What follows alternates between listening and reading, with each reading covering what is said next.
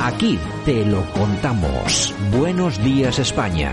Buenos días. Bueno, y nosotros nos vamos hasta las Islas Canarias, ni más ni menos. María Montero, periodista de investigación del cierre digital. María, buenos días. Buenos días, compañeros, ¿cómo estáis? Y feliz lunes. Estupendamente, nunca mejor que vosotros ahí en Canarias, pero bueno, es lo que hay. ¿Qué le vas a hacer? Bueno, oye, mira cómo son las cosas que tenemos que hablar con María Montero en Canarias de un problema que han tenido los, eh, los señores policías del Prat, que están siendo sancionados tras quejarse de turnos abusivos. Lo has denunciado tú en, en el cierre digital, ¿no?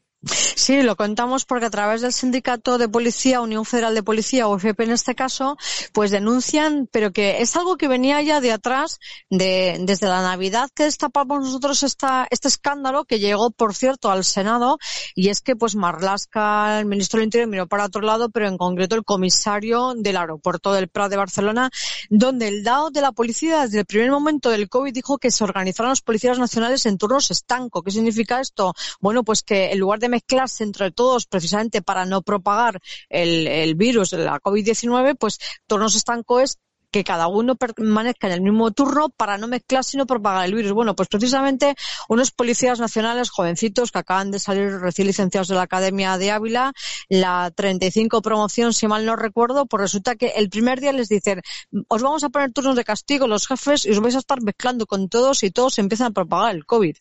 Entonces, bueno, pues esto causa una gran alarma en los sindicatos, pero el sindicato de policía, en este caso UFP, que alerta de esto, que no le hacen ni caso en principio, al final les acaban haciendo caso, realmente este escándalo lo, publicamos nosotros en la Navidad, acaban quitando esos turnos de castigo, como los denominaron, ponen turnos estancos, se empiezan a, pues a rotar de otra manera, pero después de denunciar esto los policías nacionales de este aeropuerto, pues empiezan a sufrir efectivamente represalias, se abren expedientes, empieza una batalla interna dentro de la policía y bueno, pues algún expediente que todo todavía sigue abierto en curso. Esperamos que después de esta publicación pues los dejan tranquilos porque realmente el sindicalismo policial y la Policía Nacional, y en este caso los policías del aeropuerto del Prat, pues están para porque incorporarte y decirte que tienes un turno de castigo, exponerte a no tener conciliación familiar, a cumplir turnos abusivos, efectivamente, como decía, y encima exponerte a contagiarte COVID, pues no es muy normal, ¿no? Pero fíjate que esto viene desde la Jefatura Superior de Policía de Cataluña y desde el propio comisario del aeropuerto del Prat. Pero ¿qué necesidad tenían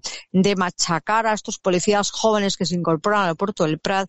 ¿Qué necesidad tenían de que esto llegara al Senado? a través de Emilio Argueso, que también hace una pregunta al ministro Marlasca hace poco. ¿Y qué necesidad tenían de que esto salte a la prensa, este escándalo? Al final, para llegar a lo mismo, pues que han tenido que cambiar los turnos, dejar a los policías tranquilos, potenciar su conciliación familiar y, sobre todo, evitar que se contagien de COVID-19. Algo tan sencillo como esto. Bueno, pues en este país, con el ministro del Interior que tenemos al frente, esto es lo que está pasando. Bueno, pues así están los policías que están eh, machacados, valga la expresión. Bueno, hoy están así los policías. ¿Cómo estarán los vigilantes de seguridad privada? no quiero ni, no quiero ni pensarlo, no quiero ni preguntar, porque si, si estos señores que son funcionarios están así de mal, imagínense ustedes los vigilantes de seguridad en el aeropuerto de Barcelona con todos los problemas que han tenido. Bueno, comentabas que este escándalo se ha ido hasta el, se ha ido hasta el Senado. Se ha ido igual que otro escándalo que has destapado tú también. En este caso, el presidente de Canarias, que tiene que responder ante el Senado por las denuncias sobre las contrataciones de COVID-19 que tú misma denunciabas, ¿no? Sí, efectivamente. Nosotros en el cierre digital destapábamos unas denuncias de un empresario gran canario respecto a las contrataciones COVID-19 de 59 resoluciones que dio la Dirección General de Recursos Económicos del Servicio Canario de Salud del Gobierno de Canarias durante la pandemia, eh, desde abril 2020 hasta el periodo 2021. Bueno, pues destapamos presuntamente, vamos a decir, 23 adjudicaciones presuntamente irregulares por un valor de 32 millones de euros. Fíjate que el presidente de Canarias del Partido Socialista en este caso Ángel Víctor Torres, cuando salta el, el, tema de las contrataciones de la Comunidad de Madrid hacia el hermano de Isabel Díaz Ayuso, pues él mismo desde un congreso insular del PSOE en Lanzarote le pedía explicaciones a la presidenta de la Comunidad de Madrid. Digo, ¿pero qué pinta el presidente de Canarias pidiendo explicaciones a la presidenta de la Comunidad de Madrid? Cuando le estaba ocultando realmente que había hecho este tipo de contrataciones aprobado por su gobierno, Partido Socialista, que gobierna aquí con Unidas Podemos en Canarias, pero es que además te hablo de contrataciones escandalosas, como hemos publicado bajo los documentos públicos, empresas que no tienen que ver nada con la sanidad, como empresas de plásticos, de coches, en fin, de cualquier cosa menos sanidad.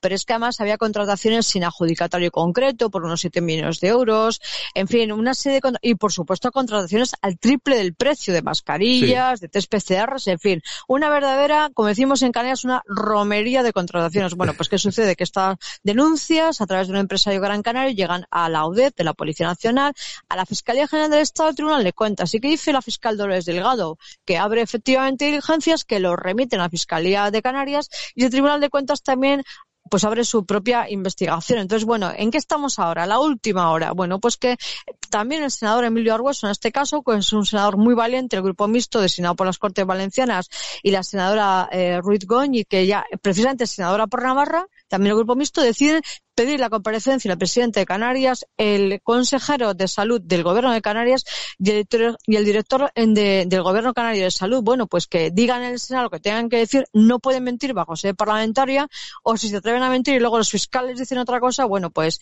ya se verán las caras, me imagino, donde tengan que verse las caras. Así te digo, mi querido compañero, que es una auténtica vergüenza que mientras estamos confinados se designaran a dedo, porque es por vía de urgencia y además fondos FEDER, ojo, fondos FEDER a dedo empresas ad hoc o de otro tipo de, ramificaciones que no tienen que ver nada con la sanidad. Y esto es lo que tenemos en Canarias. O sea, que no le piden explicaciones al gobierno de Ciudad Ayuso cuando en Canarias estamos igual o peor. Bueno, pues nosotros lo seguiremos de cerca, todo, todo lo que ocurra, vamos a ver qué pasa en esa comparecencia y a ver si tiene algún tipo de consecuencias, si hay algún tipo responsable al que pongan en el banquillo. Ya veremos, no creo. En fin. Bueno, María Montero, pues muchas gracias por estar con nosotros esta mañana. Un abrazo muy fuerte. Muchas gracias, abrazos y feliz semana. Venga, hasta luego.